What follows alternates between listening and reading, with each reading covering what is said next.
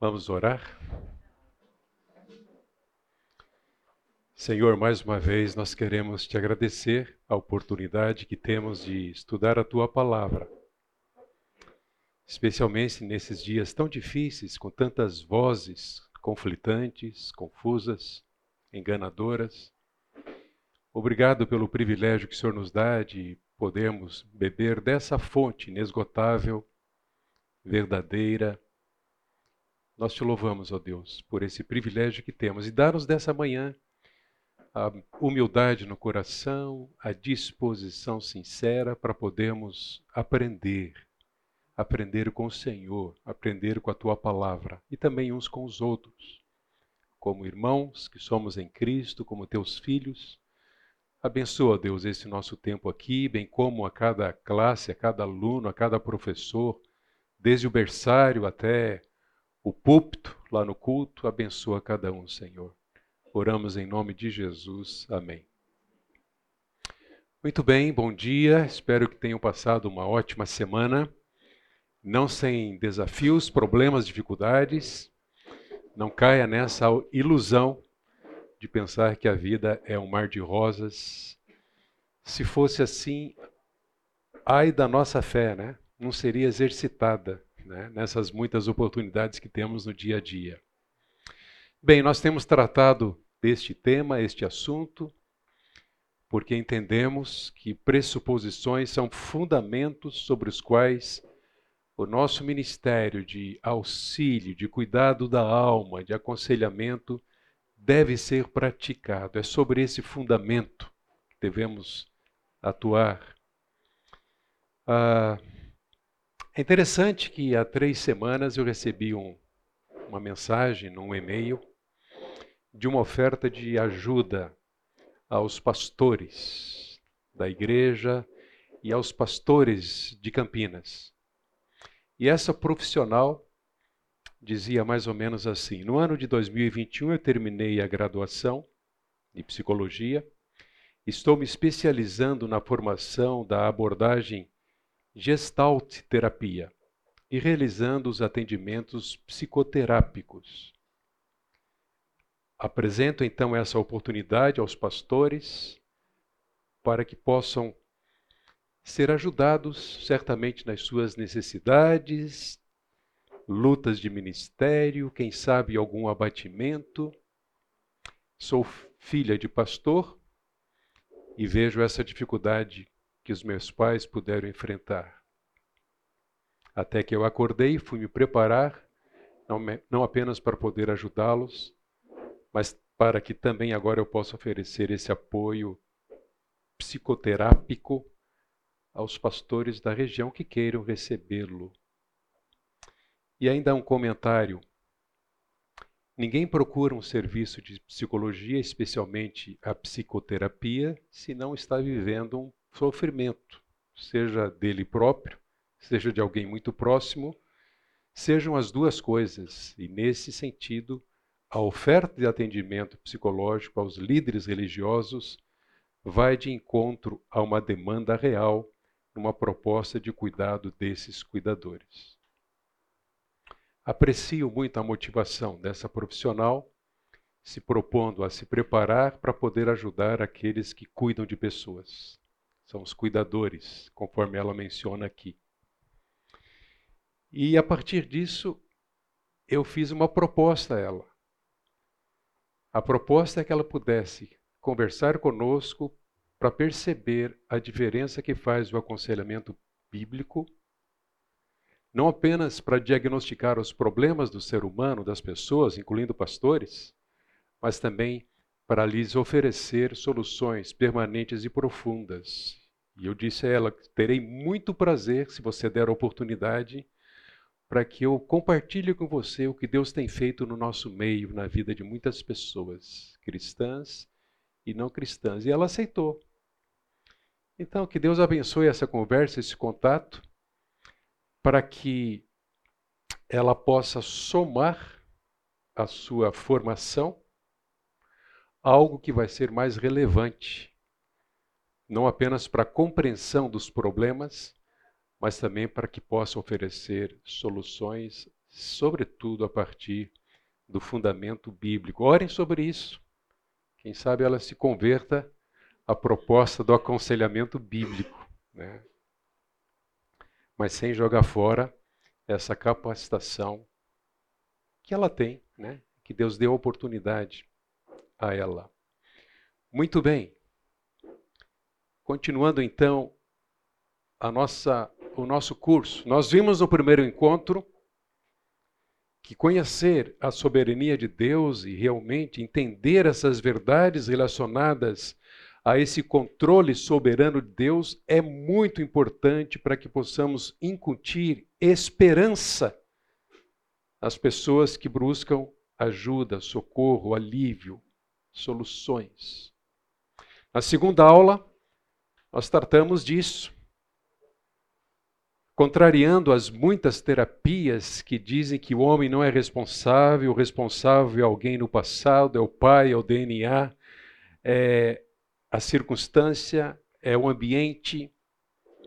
Nós consideramos que, embora esses elementos possam ter efeito, trazer efeito na vida de uma pessoa, eles não podem ser determinantes e jamais a responsabilidade do homem pode ser tirada, especialmente no que diz respeito ao pecado, segundo uma visão antropológica bíblica. Né? E a gente sabe que toda psicologia, toda terapia, ela estuda a antropologia. Mas ela estuda a antropologia criada pelo próprio homem.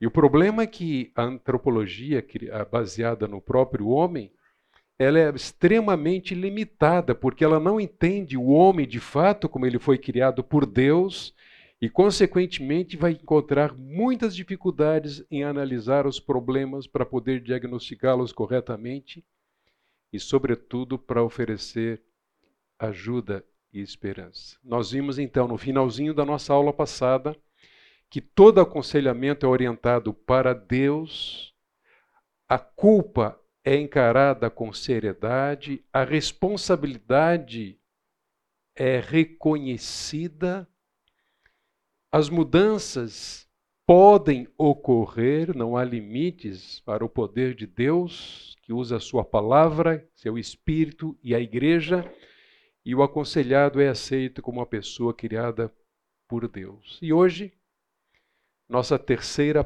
pressuposição. O pecado resulta em sofrimento temporal e eterno. Por favor, desde já, pensem nesta afirmação, nessa pressuposição e a sua importância no cuidado da alma. Enquanto nos propomos a lidar para ajudar outras pessoas, ou o mesmo enquanto lidamos com os nossos próprios problemas. Abra sua Bíblia, ou conecte a sua Bíblia, na primeira epístola, ou primeira carta de João, no capítulo 1. Eu vou ler o versículo 8 e também o versículo 10. Encontrou? Está no final da sua Bíblia, entre Gênesis e Apocalipse. 1 João, capítulo 1, versículo 8 diz assim: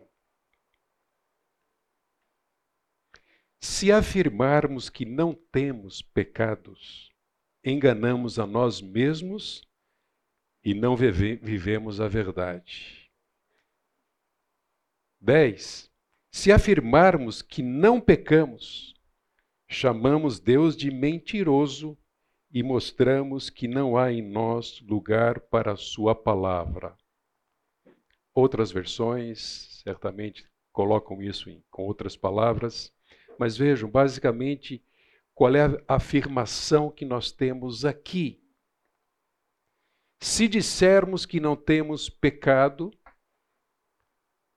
isso implica, isso significa a negação da pecaminosidade humana. Isso já havia naqueles dias. Uma proposta herege da antropologia, da teologia, em relação à pecaminosidade humana. Então, João vai dizer que, de fato, nós somos pecadores, nós trazemos essa condição, herdamos isso em Adão, mas também, se negarmos que temos cometido pecado, né? Imagine aqui alguém que pensa na possibilidade da impecabilidade nesta vida. Está enquadrado aqui. Ou se você considera que você realmente está quase atingindo esse padrão de relacionamento com Deus e já não tem pecado há muito tempo. Está enquadrado aqui. Se negarmos que temos cometido pecado, nós enganamos a nós mesmos, zombamos de Deus e não andamos na luz, contrariamos a Sua palavra. E esta verdade ou estas verdades são extremamente importantes para lidarmos com os nossos problemas e com os problemas daqueles que vêm até nós pedir ajuda. Eu quero trazer então esse diagrama que eu tenho usado e realmente eu entendo que ele é bastante esclarecedor em relação a isso. Na verdade, o grande problema do homem e nós vamos ver isso mais adiante, não se refere àquilo que vem até ele, como fatores que o provocam, que o influenciam. Mas seu grande problema é aquilo que sai dele mesmo, que sai do seu interior, que sai do seu coração. E o homem é, por natureza, idólatra. A idolatria é um dos assuntos mais tratados nas Escrituras, Velho e Novo Testamento. Agora vejam, olhando para esse texto aqui, vocês podem ler depois com calma. Romanos capítulo 1, de 21 a 32, nós vemos aqui que, na origem, como pecador, o homem fez uma troca. Ele trocou a glória de Deus, e ele foi criado para glorificar a Deus, por imagens de coisas criadas. Então, em vez de lugar é, adorar, glorificar o Criador, ele passou a adorar a criatura e buscar viver em torno disso. É diante de quem ele se curva, se prostra, se devota. Paulo vai dizer então no texto bíblico que a verdade foi trocada pela mentira. Isso é tão presente nos nossos dias. Né? Além disso, olha só, em lugar de adorar a Deus, ao Deus único e verdadeiro, ele passa a adorar as coisas, pessoas, objetos, fama, sucesso, dinheiro, prazer. O prazer é um grande ídolo, né? é vendido à torta e à direita de várias formas nas mídias, nas redes sociais. A obediência a Deus por iniquidade. Ele se afastou de Deus e continua se afastando de Deus. Agora notem que seus pensamentos, suas motivações e o seu comportamento foram afetados em função de um coração iníquo, perverso, distante de Deus, incrédulo, idólatra, que essa vida é toda ela influenciada. E quais são os resultados? Isso aqui é o que está dentro do, desse homem. Externamente, olha só os impactos listados ali por Paulo na vida do ser humano, na raça humana, nos relacionamentos humanos. Ganância, inveja, homicídio, contenda, engano, malícia, maledicência, a mentira. Olha que lista negra. Arrogância, desobediência aos pais, soberba, e a lista não acaba aqui. Como nós podemos ajudar alguém se ignorarmos isso? Essa é a principal doença do ser humano. Obviamente que isso não significa dizer que todo sofrimento é consequência de pecado pessoal. Mas é certo que todo sofrimento tem a origem na queda, no desvio do homem de Deus. Então é muito importante nós compreendermos a partir daqui, para voltarmos à nossa afirmação, de que o pecado resulta em sofrimento temporal e eterno.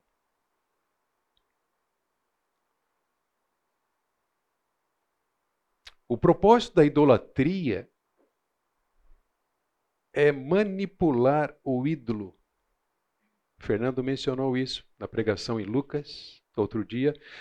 A idolatria manipula o ídolo para benefício próprio.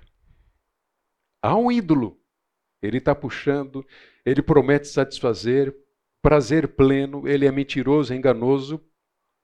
Ele não, o, o ídolo ele não se preocupa com as consequências, mas ele atrai, seduz, cativa, escraviza. Mas é o coração humano que está manipulando esse ídolo para benefício próprio. Só que quanto mais ele se entrega ao ídolo, mais escravo ele é.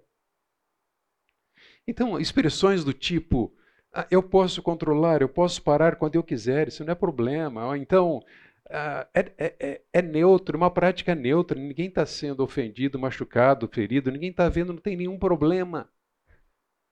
O ídolo fala isso. Mas a pessoa se torna cada, mais, cada vez mais escrava. E não há como ela não sofrer consequências na sua vida aqui e agora e também na eternidade, perante o juízo de Deus.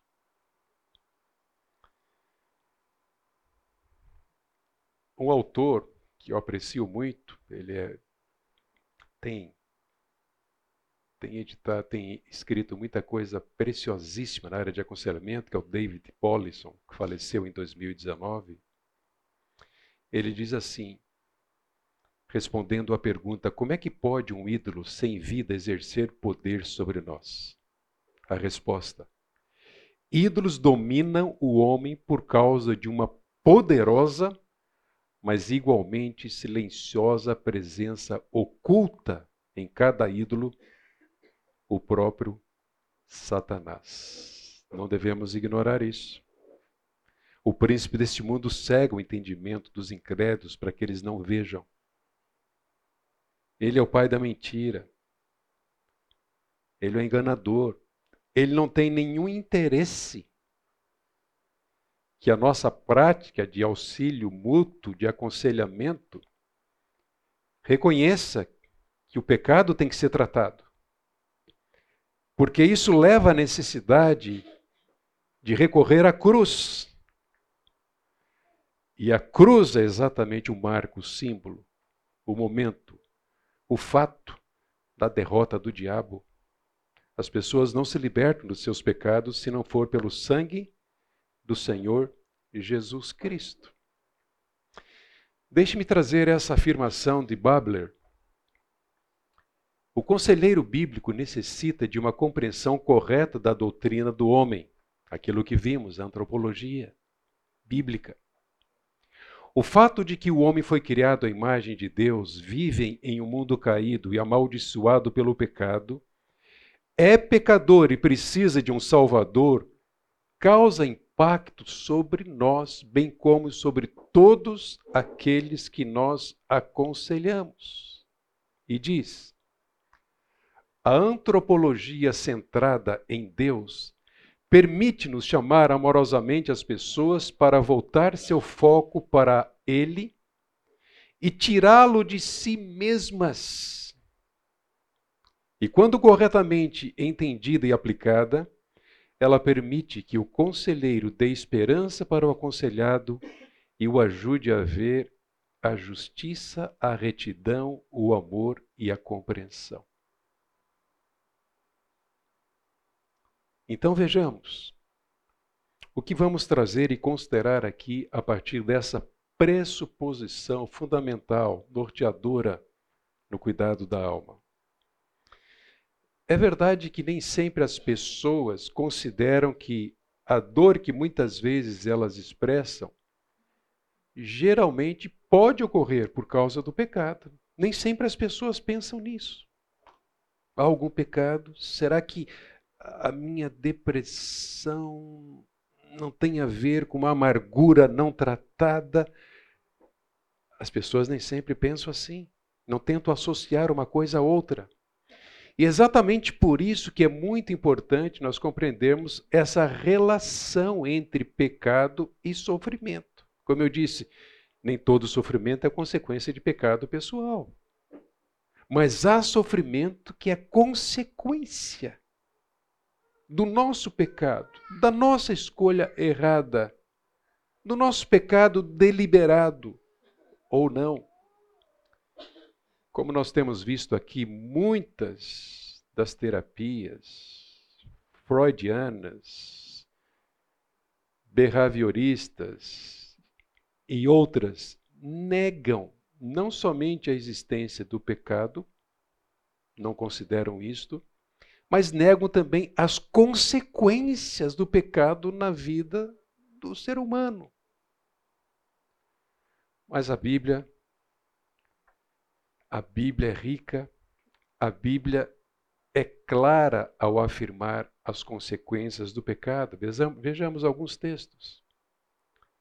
Paulo diz aos Gálatas: não se enganem. E o que, que ele vai dizer? De Deus não se zomba. Aquilo que o homem semear, isso também colherá. Ele está falando de uma consequência a lei, a verdade é esta. O que nós plantamos hoje aqui, amanhã nós vamos colher, em função daquilo que nós plantamos. Se plantarmos o bem, vamos colher o bem. Se plantarmos o mal, vamos colher o mal. De Deus não se zomba. Eu não vou dizer isso de cara para uma pessoa, para o meu aconselhando, para não assustá-lo. Mas eu tenho que considerar isso. Ah, o meu aconselhando está com ideação suicida. Ok, algo muito presente nos nossos dias. Eu não vou dizer para ele, olha, o seu pensamento é do diabo, você vai para o inferno se você fizer isso. Só que, sendo cuidadoso, ouvindo, procurando entender causas, que está por detrás desse coração, para poder ajudá-lo amorosamente, mas biblicamente, tendo que confrontá-lo, sim. É importante eu saber com que, com raríssimas exceções, toda pessoa que pensa em tirar fim da sua própria vida é orgulhosa, extremamente orgulhosa, porque não quer ajuda, porque acha que tem o direito de dar fim. Veja, eu não estou menosprezando as pressões que estão sendo exercidas sobre a pessoa. Mas eu preciso ajudá-la. E essa compreensão me ajuda. Ainda que eu não vá apontar o dedo no começo, né? Eu preciso levá-la à compreensão bíblica de que todo pecado traz sofrimento. Outro texto na carta de Paulo aos Efésios 4,18, tendo o seu entendimento obscurecido, ele está falando de quem? Dos incrédulos. Separados da vida que Deus lhes concede, ou alheios à vida de Deus, por causa da ignorância em que vivem, pela dureza do seu coração. Gente, é bem provável que Paulo aqui esteja retratando o terrível caminho do pecado. E eu gosto de usar a, a, a figura de uma espiral descendente pecaminosa. Olha só. Dureza de coração. Depois, na sequência, a ignorância, estando obscurecidos o entendimento, consequentemente alheios à vida de Deus, Deus se volta contra eles, e aqui eu estou pegando Romanos 1 também. Deus se volta contra eles até que finalmente se tornam insensíveis e se entregam à dissolução para com toda avidez cometerem toda sorte de impureza, espiral descendente pecaminosa de um coração endurecido que não considera Deus, que ignora Deus na sua própria vida. Mais um texto.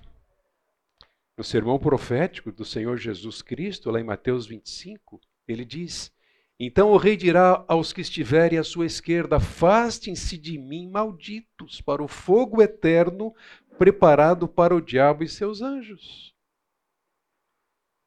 É uma sentença. É um destino. Não se engane, aquilo que o homem semear, também se fará. Consequências nesta vida e consequências eternas. Ainda, as palavras de Paulo aos Tessalonicenses: sofrerão penalidade de eterna destruição, banidos da face do Senhor e da glória do Senhor. Certamente que se alguém chega para você para pedir ajuda por causa de ansiedade, medo, pânico, depressão ou outro problema, e ela não conhece o Senhor Jesus Cristo como seu Salvador pessoal, você precisa apresentar o Evangelho a essa pessoa. E o Evangelho traz duas grandes notícias, uma má e uma boa. A má. Todos pecaram e destituídos estão da glória de Deus. O salário do pecado é a morte. Então eu preciso ajudar essa pessoa levando a compreensão da sua real condição nesta vida perante Deus. O seu maior problema. Então eu vou lhe apresentar a boa notícia. Qual é? Deus prova o seu próprio amor para conosco, em que Cristo morreu por nós quando nós éramos ainda pecadores. Assim como o pecado entrou no mundo por um só homem, pelo pecado a morte, a morte passou a todos os homens. Mas pela obra de um só homem justo, a vida eterna está ao alcance de todos. Muitos aconselhados falham em relacionar o seu pecado com o sofrimento. Sofrimento que foi a razão dele buscar ajuda. Ele veio por causa da dor, por causa do sofrimento, angústia, quebrado, partido, iludido, sem esperança. Mas nós precisamos apontar para alguns aconselhados as consequências eternas do pecado. Mas, como eu disse, aqueles que não conhecem a Cristo precisam ser evangelizados primeiro. Durante o ano todo de 2022, eu caminhei com um homem que é, a gente poderia dizer, caiu aqui de paraquedas. Ninguém apontou, ele apenas. Alguém sugeriu que ele procurasse uma igreja evangélica e ele veio. E ele veio pedindo socorro. Eu entendi que era sincero o seu desejo de receber ajuda e ali começamos um longo processo que durou um ano, não acabou ainda de certa forma, porque de vez em quando eu eu entro em contato com ele e ele presta contas. E esse homem veio quebrado, já havia perdido a esposa, a filha, por causa do seu, seu pecado, seu hábito extravizador, que começou pequenininho, não existe pecadinho e pecadão para Deus, mas era algo leve ainda, até que o levou ao fundo do poço numa escravização terrível que quase é, fez com que ele também perdesse um ótimo emprego que ele tem, a própria saúde, começou a definhar. Ele veio aqui. Ele não tinha nenhum conhecimento do Evangelho, de Bíblia, de Deus. E durante um longo tempo a gente caminhou apenas enquanto eu passava alguns princípios e orientações para ele se libertar do hábito escravizador. Eu me ocupei bastante em apresentar a ele o Evangelho do Senhor Jesus Cristo, até que ele entendeu. Ele entendeu, está sendo ajudado por outras pessoas, grupos de discipulado, mas a sua luta ainda é grande. Né? De vez em quando ele cai. E ele precisa novamente da confrontação, da oração, para se levantar. Mas eu apenas estou descrevendo esse processo exatamente para que vocês percebam que nós apenas somos os facilitadores de uma obra que é de Deus. Mas Deus realiza a sua obra à medida em que nós apresentamos a verdade bíblica. Você é pecador. Seu problema maior não é seu vício, é a morte eterna. Sem Cristo você não vai se libertar.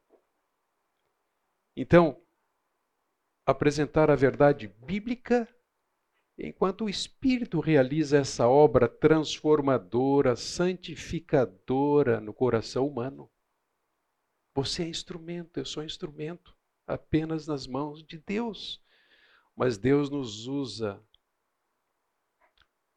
porquanto nos mantemos fiéis a Ele e à Sua palavra e não nos rendemos facilitando as coisas às vezes facilitamos porque queremos que a pessoa se sinta bem e nos enganamos. Porque não há sensação melhor do que alguém desfrutar da presença e da graça de Deus e da libertação que Deus opera. Então eu não vou facilitar o que não pode ser facilitado. Senão, eu deixo que os profissionais façam isso. As terapias fazem isso. Mas eu desejo um fruto profundo e permanente. A confissão de Westminster, que é uma confissão da fé reformada que foi trabalhada, elaborada na assembleia que aconteceu em Westminster em 1646 eu trouxe aqui porque ela é bastante oportuna para este momento, enquanto nós consideramos a, a terceira pressuposição. Ela diz assim: que todo pecado, tanto original como atual, sendo transgressão da justa lei de Deus e a ela contrária, torna pela sua própria natureza culpado o pecador, e por essa culpa está sujeito à ira de Deus e à maldição da lei, e portanto sujeito à morte com todas as misérias espirituais, temporais e eternas. Irmãos, parte da tarefa do conselheiro é ajudar o aconselhado a ver claramente a relação entre o sofrimento em que vive os pensamentos, as motivações, as palavras, as ações não bíblicas, que provocam então esse sofrimento. Se você ler os Salmos, você vai encontrar em alguns deles o sofrimento de Davi. Mente, espírito, corpo, sofrimento. E ele admite que sofreu o que sofreu por conta não simplesmente da sua fragilidade humana, mas por conta do seu pecado. Se você ler o Salmo 88, acho que é o salmo mais dramático dos salmos. Porque ele ter, começa com sofrimento e termina com sofrimento. É um clamor por socorro. Mas ele, ele fala do seu sofrimento dos pés à cabeça. Sua alma geme e ele clama a Deus o tempo todo por libertação. Eu quero trazer aqui agora, é, eu acho que vai ser bastante esclarecedor, perguntas para a gente poder avaliar a possível correlação entre pecado e sofrimento. São algumas apenas. Vocês podem até pensar em outras, seria joia. Se você pensar em alguma outra, você até contribuir aqui para a nossa aula. Uma delas. Você já considerou a possibilidade da sua depressão ser resultado da sua negação em perdoar o chefe?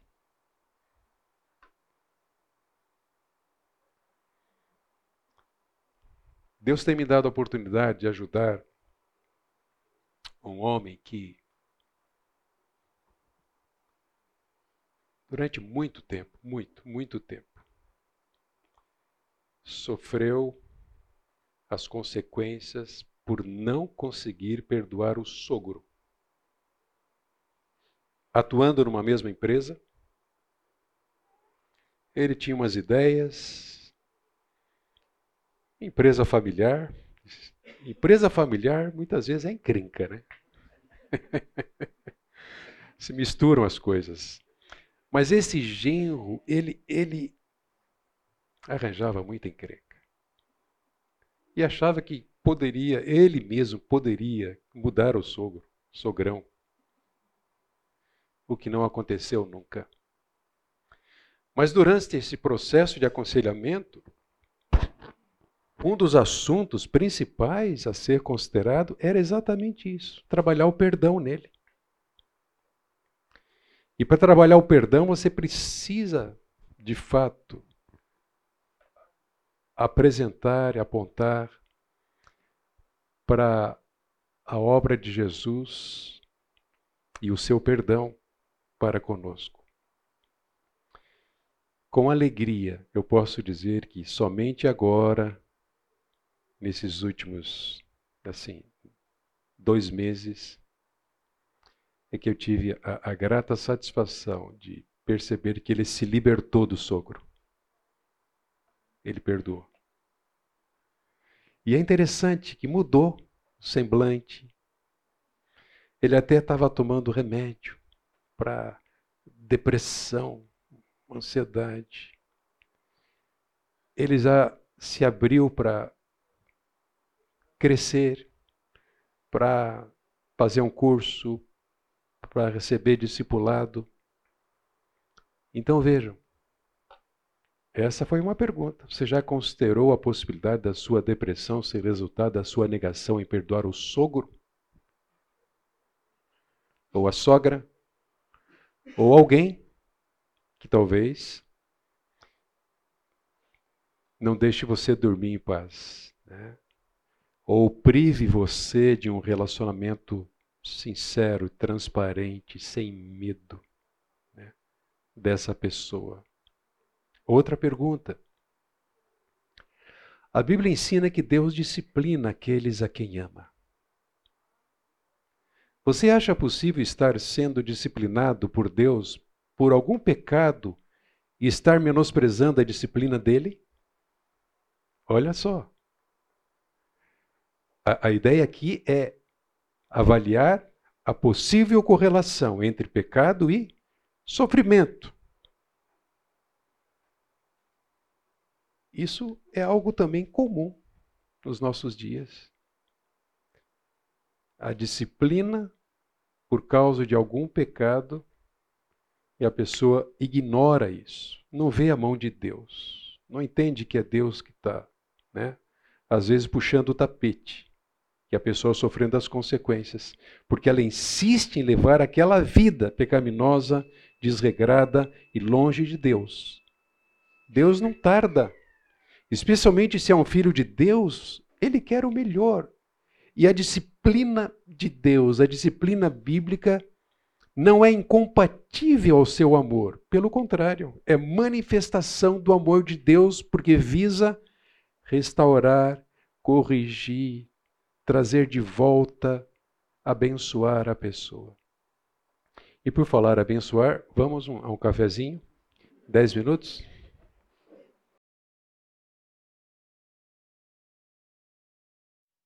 Alô, alô. Voltamos? Agradeço a participação de vocês, alguns comentários aí no intervalo. Legal, ajuda bastante.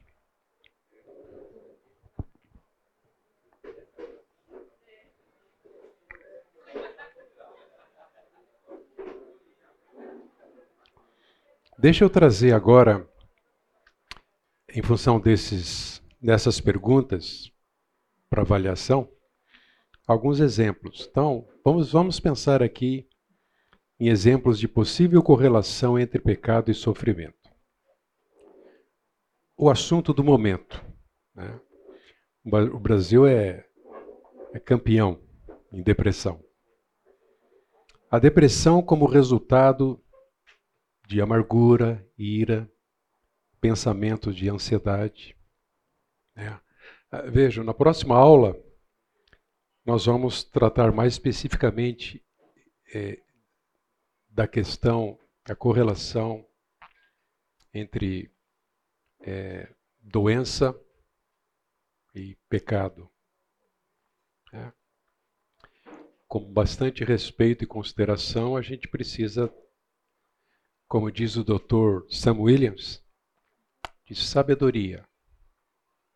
Né? Quando usar um medicamento, sabedoria. E essa sabedoria leva a mente, obviamente, traz para que possa estar de mãos dadas o conselheiro e o profissional médico. Né? Só o médico pode receitar a medicação. E o conselheiro não deve querer meter o bico aí nem para propor a medicação e muito menos para dizer pare de tomar a medicação. A questão, a questão da, da medicação que causa o abatimento, né? a fadiga, é uma outra questão. Né? É, mas a gente vai considerar isso na próxima aula.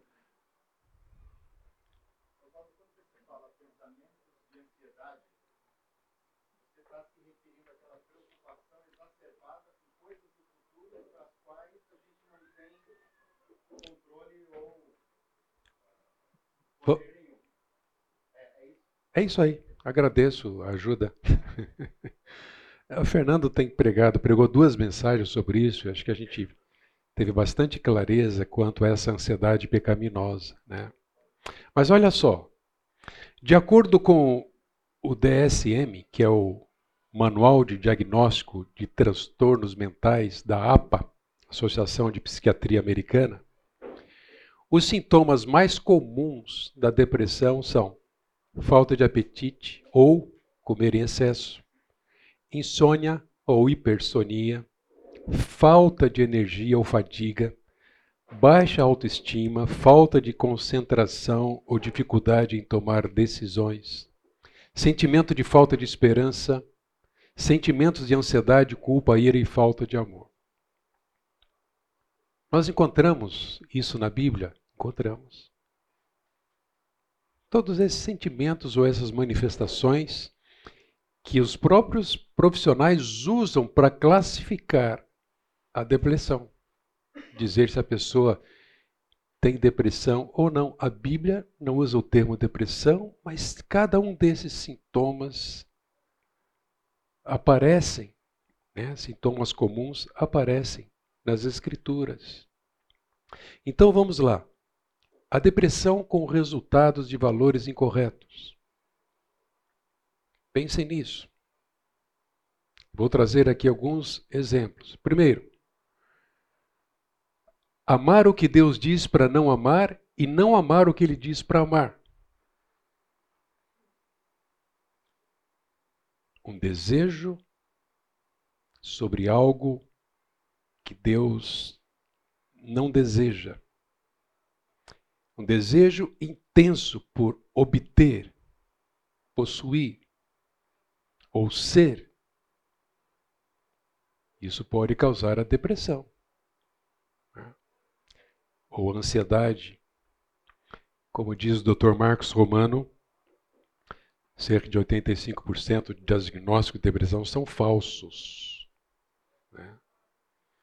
Não podem ser provados.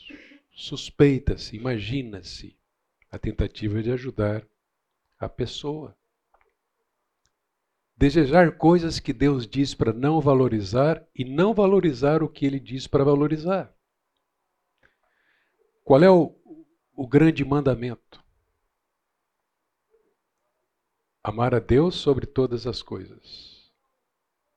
Não amar a Deus sobre todas as coisas e amar qualquer coisa mais do que a Deus não pode trazer abatimento, desesperança, tristeza e até depressão.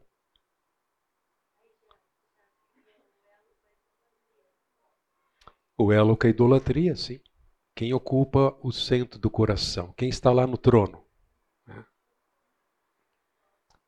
Não buscar as coisas lá do alto, mas buscar mais as coisas aqui da terra. Traz, pode trazer depressão.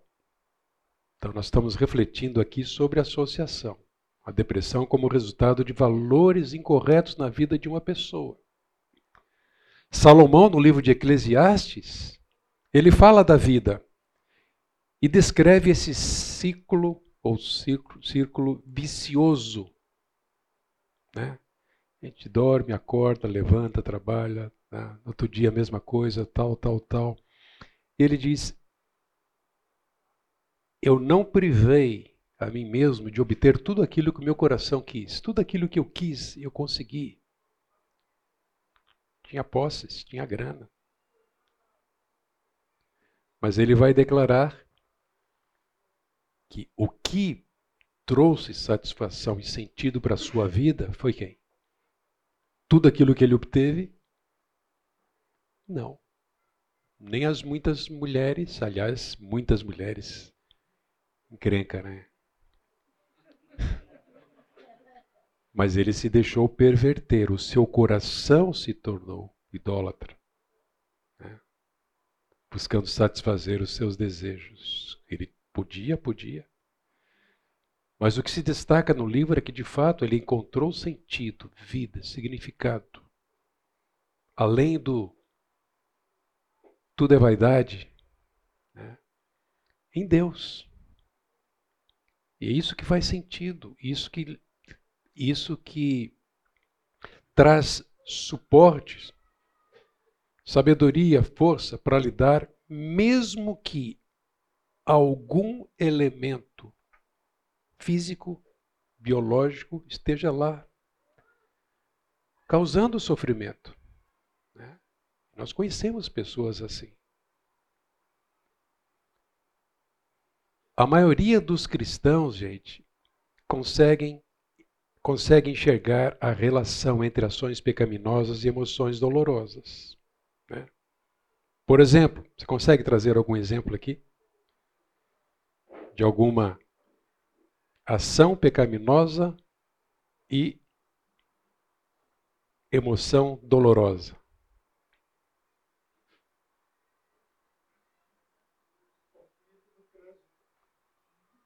Conflito no trânsito, bem, bem ilustrado. Se você entra na contramão e leva uma pancada, opa! Uma ação errada, uma consequência nada agradável e às vezes trágica. É essa associação que nós precisamos fazer. Mais uma situação, ainda sobre a depressão. Procurar a recompensa nesta vida e não se importar com as recompensas no futuro. Não é à toa que Paulo nos exorta: pensai nas coisas lá do alto e não nas que são aqui da terra. As que são aqui da terra traz a ferrugem, consomem, os ladrões roubam. Jesus mesmo falou disso no Sermão da Montanha. Então, se a pessoa coloca a sua expectativa, a sua esperança em alguma coisa, em alguma pessoa, em alguma capacitação e ela perde isso, ela está vulnerável. a, ao abatimento, a se deixar levar e até mesmo a depressão. Embora, vejam, embora a depressão ela precisa levar em conta principalmente o que sai de nós e não tanto o que vem até nós. O que vem até nós, seja uma doença, seja um trauma, seja uma perda, precisa ser levado em conta, mas não é determinante por causa de Deus e dos seus recursos. Então, a pessoa que sofreu isto ou aquilo, seja fruto de uma doença, de uma perda ou de outra situação triste ou até mesmo dramática, ela não está condenada a viver triste o resto da vida. Pelo contrário, nós temos visto exemplos no nosso meio. Quem faz a diferença é o Senhor. Né? É o relacionamento com Ele, é a centralidade de Cristo no coração humano. Alguém quer falar aqui? Quem?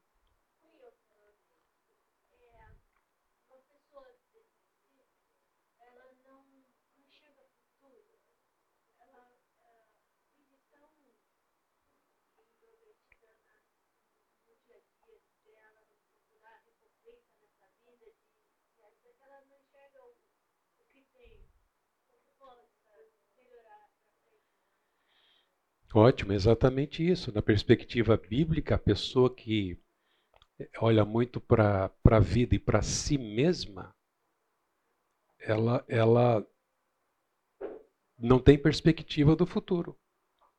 Porque ela vê que as coisas acabam, os, os ladrões roubam, a traça destrói, a vida é incerta, a estabilidade profissional não traz segurança, enfim, há tantas, tantas situações que nós poderíamos mencionar aqui.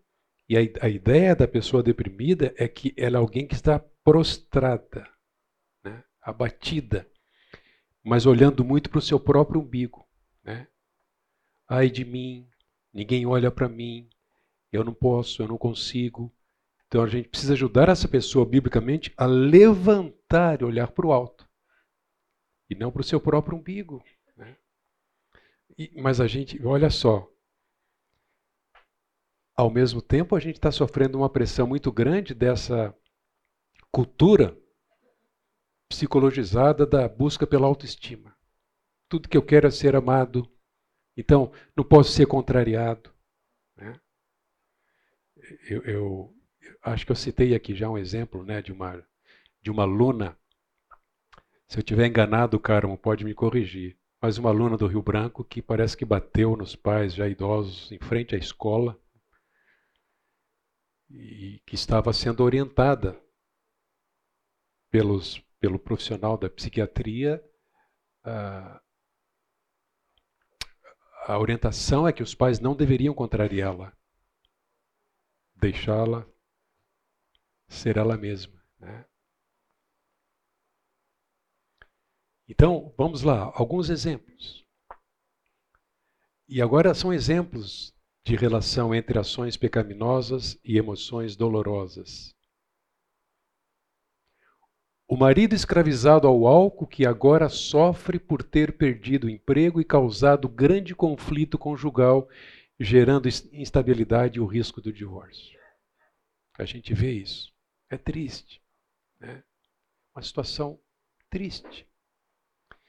Graças a Deus. Deus tem usado a Sua palavra, a igreja, pessoas como o Ivan, que há anos trabalha com pessoas assim, destroçadas, na sarjeta, na rua. Né? Esta semana mesmo ele ia receber uma pessoa aqui para aconselhar. Caiu de novo no vício, consequências. O marido escravizado, alcoólatra, gerando instabilidade e risco à família. Vemos, vemos uma relação aí, com certeza. Traz tristeza, traz abatimento, traz dor, traz depressão, Outro exemplo. Só vou trazer exemplo de homens aqui hoje. Não, não, não. Não, não, não. O marido adúltero que agora sofre de tristeza e solidão por causa do abandono da esposa do casamento devido ao adultério. Como isso está presente nos nossos dias. 50% dos casos de aconselhamento que a gente recebe tem a ver com conflitos conjugais e alguns deles questões mais sérias como adultério.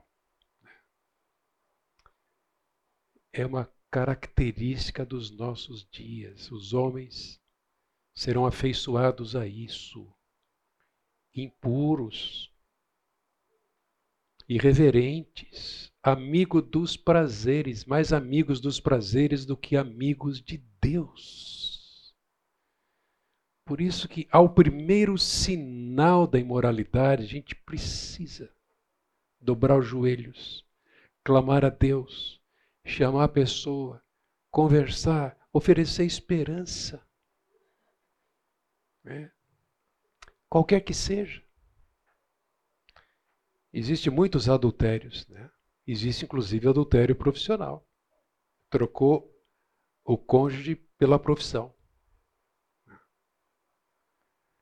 O adultério espiritual é quando se troca Deus por qualquer outro Deus. Tanto que Tiago usa a palavra adúlteros ao se referir às paixões desenfreadas, enganosas no coração humano, buscando as coisas do mundo para satisfazer e ocupando o trono que pertence a Deus. E hoje há tantas formas de adultério né, como a pornografia é adultério.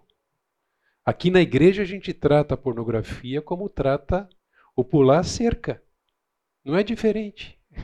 Ambas acontecem no coração. Né? Desonram a aliança, quebra o pacto, ofende o cônjuge, e a gente trata com seriedade isso. Então vejam, mais uma relação aqui. Outra, agora as mulheres. A esposa que durante muito tempo trocou o marido pelos filhos e agora sofre por ter contribuído para a frieza dele no relacionamento. Já viram isso? claro que sim, eu já vi. Né? Nasceu a criança, pronto. O marido ficou para escanteio. Literalmente, para escanteio. Né?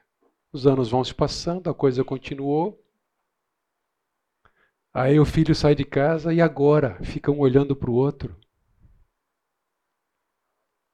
Acabou. Né? Isso traz consequências e emoções dolorosas. Né? É triste isso. Mais um. Para ficar equilibrado, dois a dois a esposa viciada em remédios ansiolíticos. Para deixar calminha, para lidar com as situações, que a levou a uma prostração e sentimentos de culpa e tristeza. Estou lembrando aqui de situações assim. Nesse caso, a pessoa era quase que imprestável para as suas responsabilidades, compromissos familiares, etc.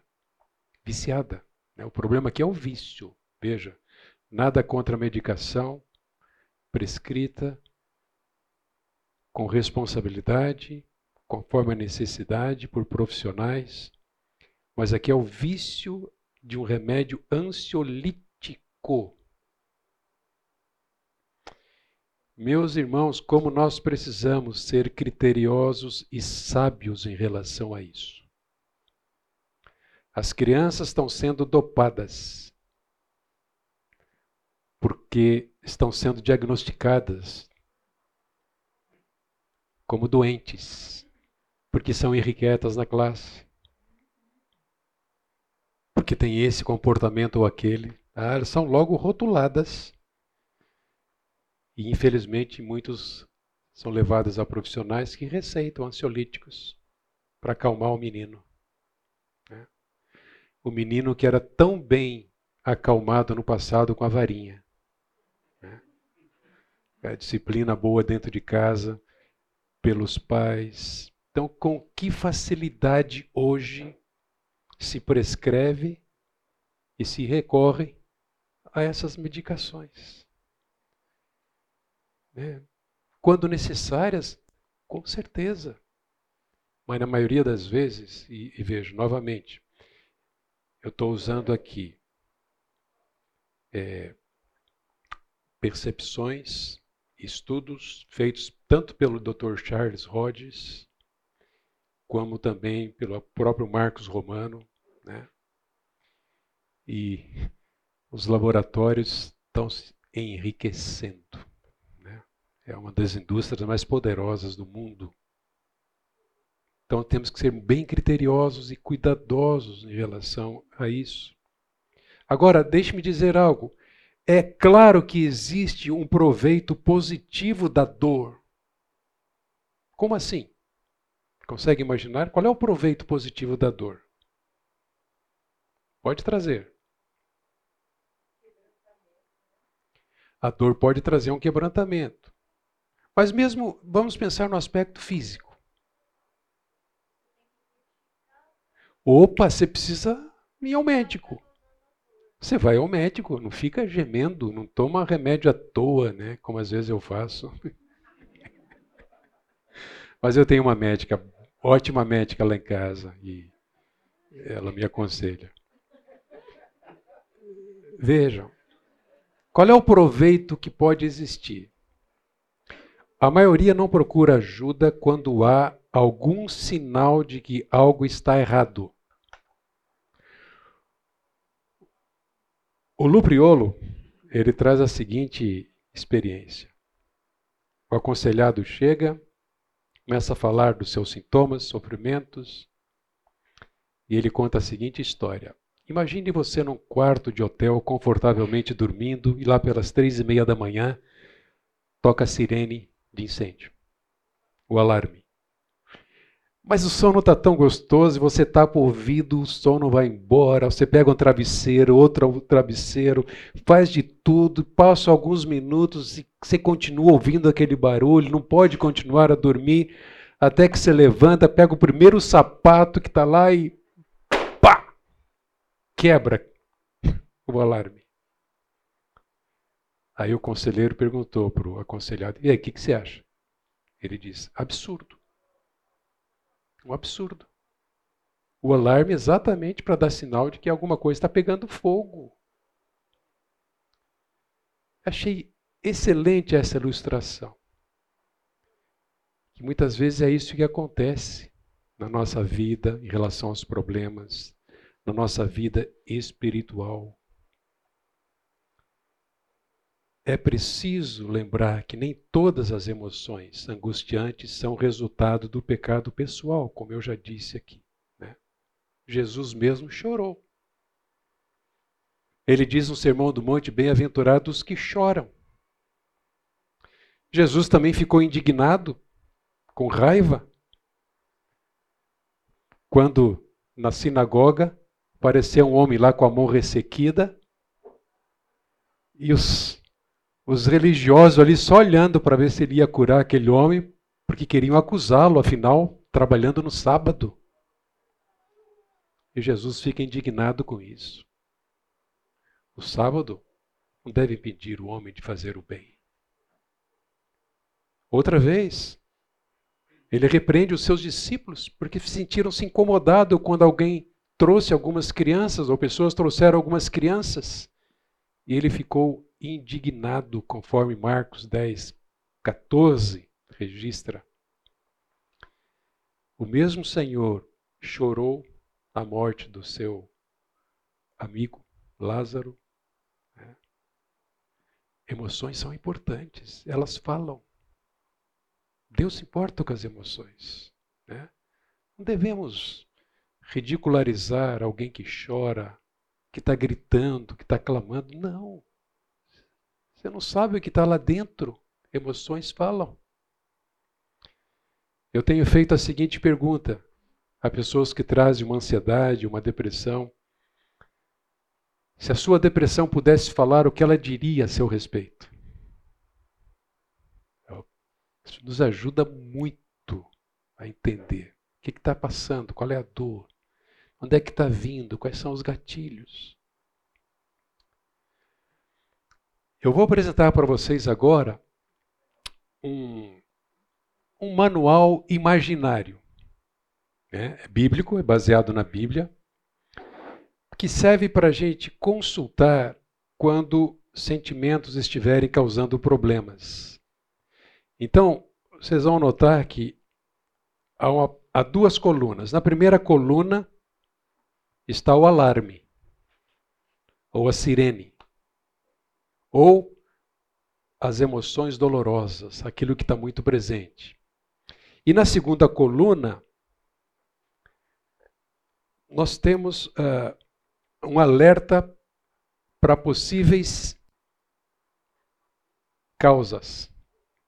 Então, por exemplo, alguém que está revelando ira, uma ira descontrolada, pecaminosa, está esbravejando, está explodindo, está ofendendo, está maltratando, está descontrolado. Essas perguntas ajudam nesse diagnóstico. É possível que eu não tenha submetido meus desejos a Deus? Por que, que eu estou irado? É possível que eu tenha reclamado com Deus? Ou é possível que eu, que, seu, que eu seja culpado de idolatria? Estou desejando muito, não quero. Eu quero o que quero porque quero e quando eu quero é melhor que esteja lá. Ou ainda, é possível que eu esteja focado mais no que é temporal. Perguntas esclarecedoras.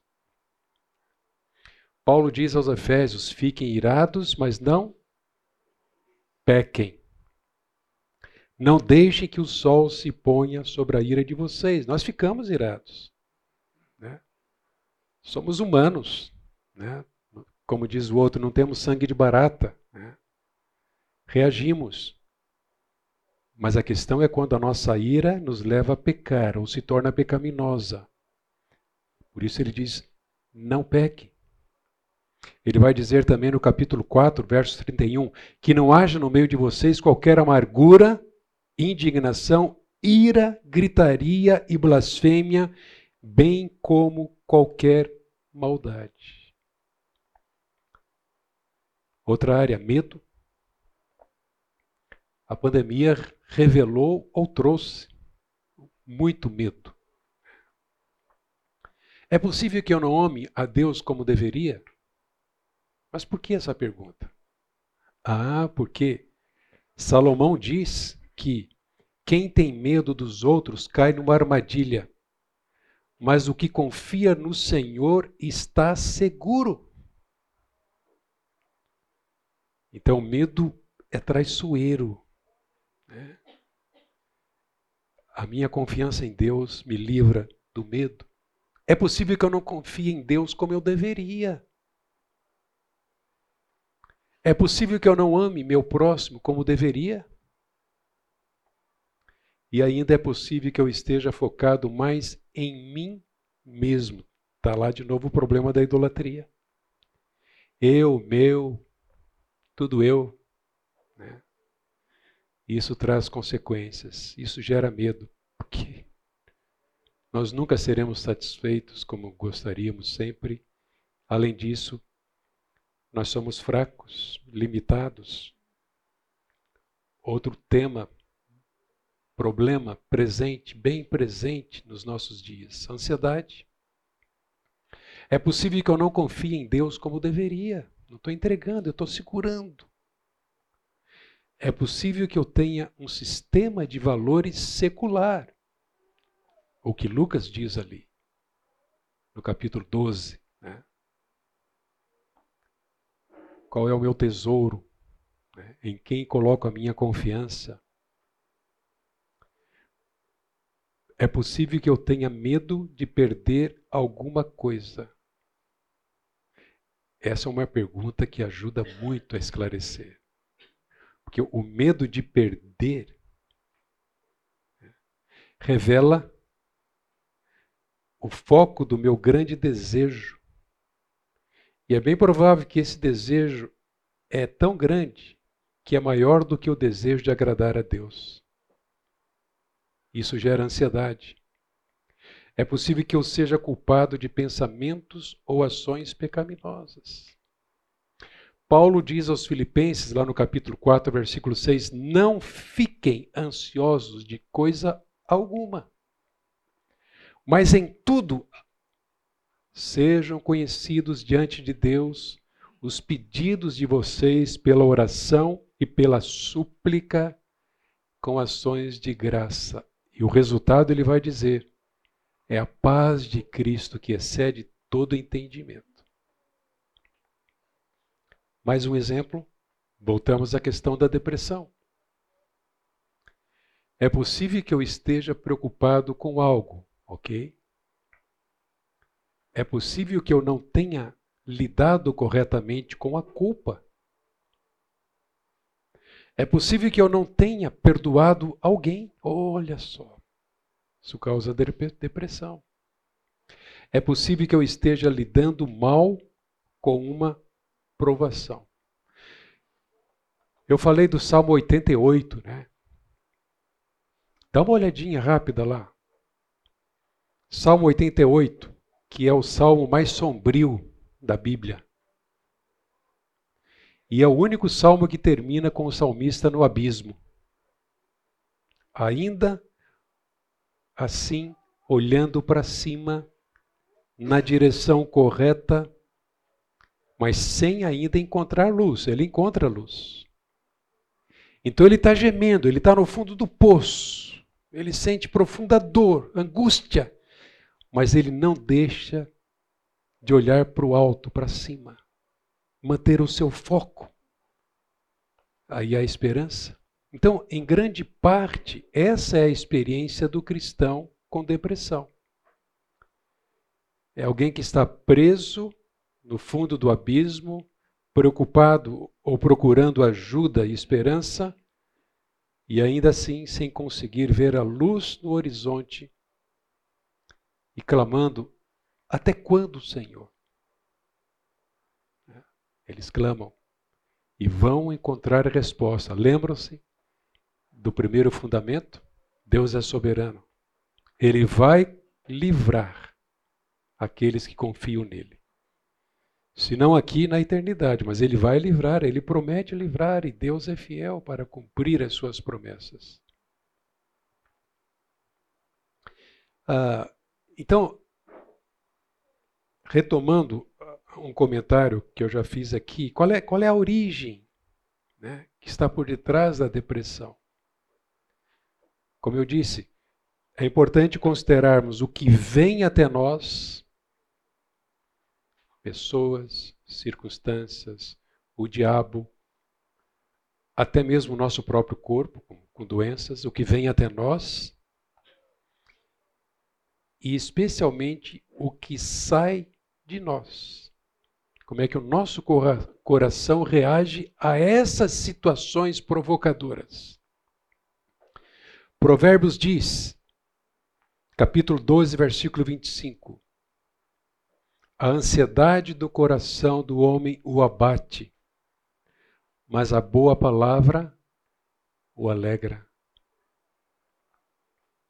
O passado é relevante. Eu não vou menosprezar. Aliás, se eu não der atenção a isso, quando alguém compartilha a sua história, sua vida de sofrimento, o que a levou ou levou essa pessoa a esse momento de sofrimento e dor, eu vou ter muita dificuldade em inspirar nessa pessoa confiança, esperança, porque o passado é relevante, mas, ouçam bem isso, meus irmãos, o passado é relevante, mas não determinante. Por isso que eu aponto para Cristo, para a suficiência das Escrituras, porque mudanças são sempre possíveis. por causa da graça de Deus em Cristo, que usa a sua palavra, seu espírito e a própria igreja. Mais um, amargura. É possível que eu não tenha perdoado alguém que me magoou. Normalmente, em coração amargurado, tem como causa o não perdoar uma ofensa sofrida, recebida. É possível que eu tenha falhado em confrontar biblicamente. É possível que eu não esteja vencendo o mal com o bem, ou ainda é possível que eu esteja focando mais na pessoa que me ofendeu do que em glorificar a Deus. O que, que Hebreus 12, 15 diz? Alguém pode ler?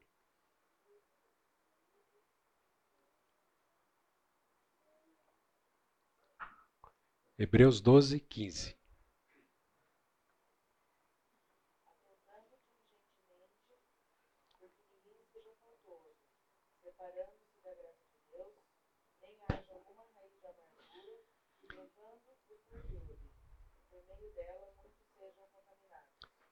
Olha a perturbação aqui. Que não haja nenhuma raiz de amargura brotando, cause perturbação. Que brotando cause perturbação e por meio dela muitos sejam contaminados.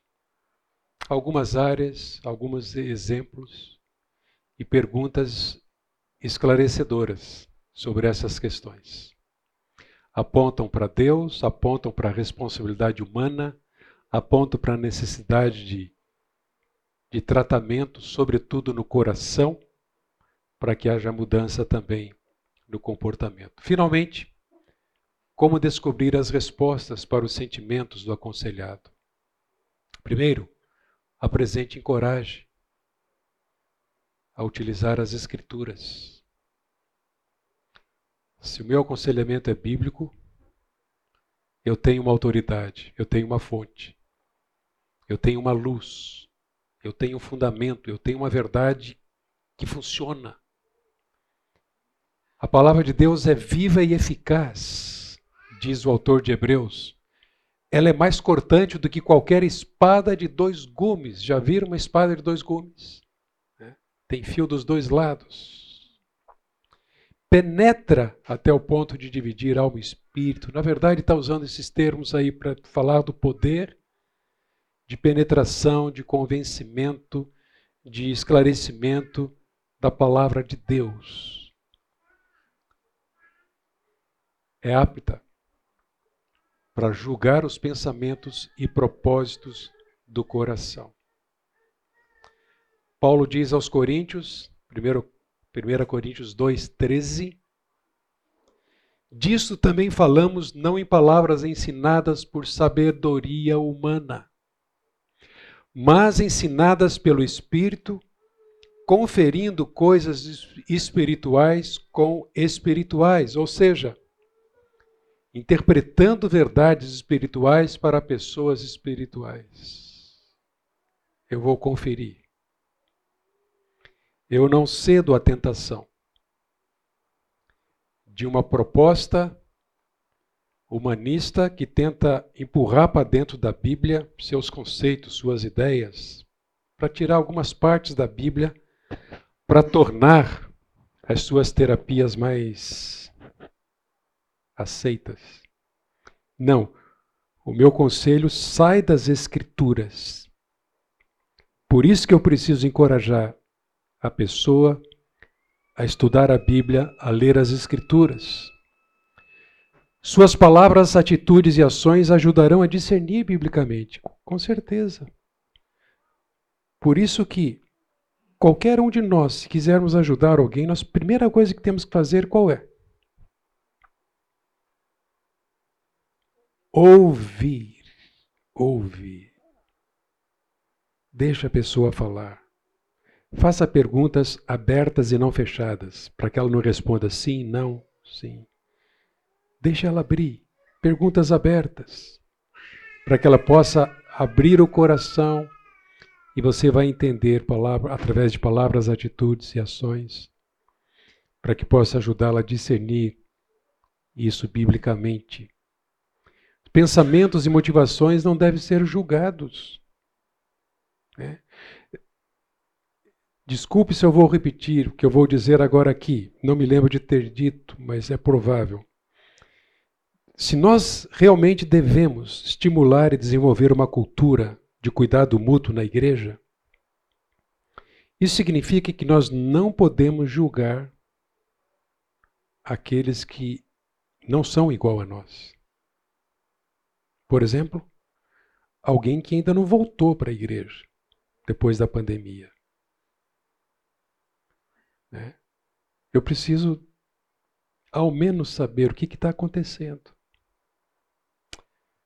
Porque se eu chego para a pessoa, você está ausente lá, olha, foi feita a chamada, o pastor fez a chamada de todos os membros e seu nome não aparece já há mais de um ano. Qual é a motivação maior para que alguém esteja na igreja? É adoração. Então, essa expressão de adoração, que é a nossa expressão, enquanto nos reunimos, ela precisa ser motivada por um coração disposto a adorar. Mas o que está impedindo isso?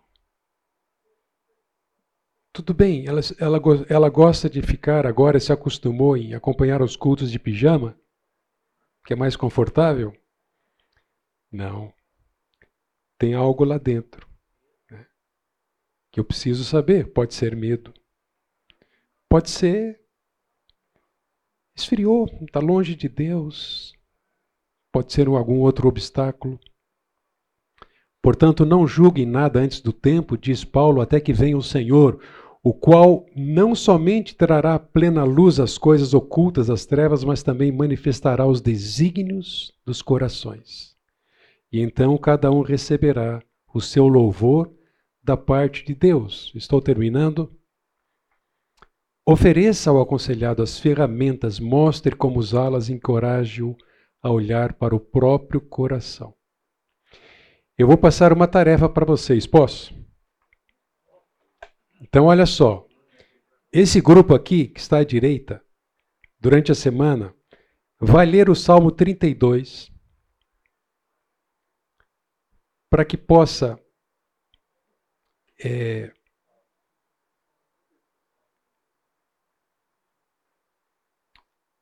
perceber a dinâmica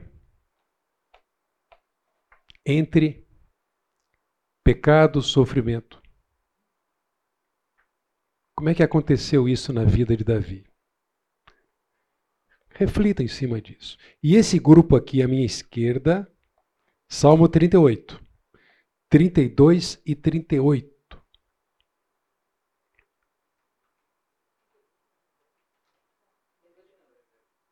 Mesma coisa. Qual a dinâmica aí entre pecado e sofrimento? E por fim, é indispensável estar convicto do pecado e tratá-lo devidamente para então poder substituir um hábito mal por um bom hábito. Não buscamos simplesmente a mudança de hábito. Por quê? Se o nosso foco for mudar o hábito, pode mudar hoje, amanhã, uma outra situação de tensão e pressão, o problema vai voltar. Então, nosso alvo é a mudança de coração, para que não seja uma mudança cosmética, exterior apenas, mas profunda, sincera, de coração. E a palavra tem esse poder. Toda ela, de Gênesis Apocalipse, é inspirada por Deus, é a palavra de Deus e ela é útil para o ensino, para a repreensão, para a correção, para a educação na justiça. As Escrituras são úteis para convencer. Às vezes precisamos convencer as pessoas que buscamos ajudar dos seus pecados e ajudá-las na motivação de mudar. Mas é a palavra que tem esse poder. Nós precisamos estar convictos do pecado antes de investirmos para a mudança de um hábito por outro. E naturalmente, meus irmãos, e graças a Deus por isso, a Bíblia está repleta de textos de repreensão, de exortação, de convencimento que mostram a relação pecado e sofrimento. Obrigado a Deus por esse tempo aqui.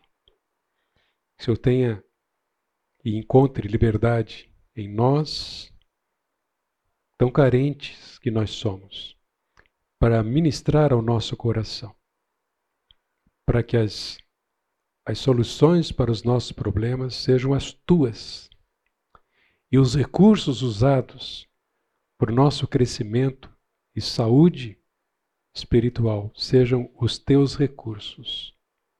Opera em nós, Senhor, bem como na vida daquelas pessoas que buscamos ajudar, que também são alvo do teu amor que precisam de esperança e que podem encontrar também em Cristo essa nova vida, a vida vitoriosa que o Senhor concede a cada um de nós e a todo aquele que crê no Senhor Jesus. Continua nos abençoar ao longo desse dia, em nome de Jesus. Amém. Obrigado, bom domingo, Deus abençoe vocês.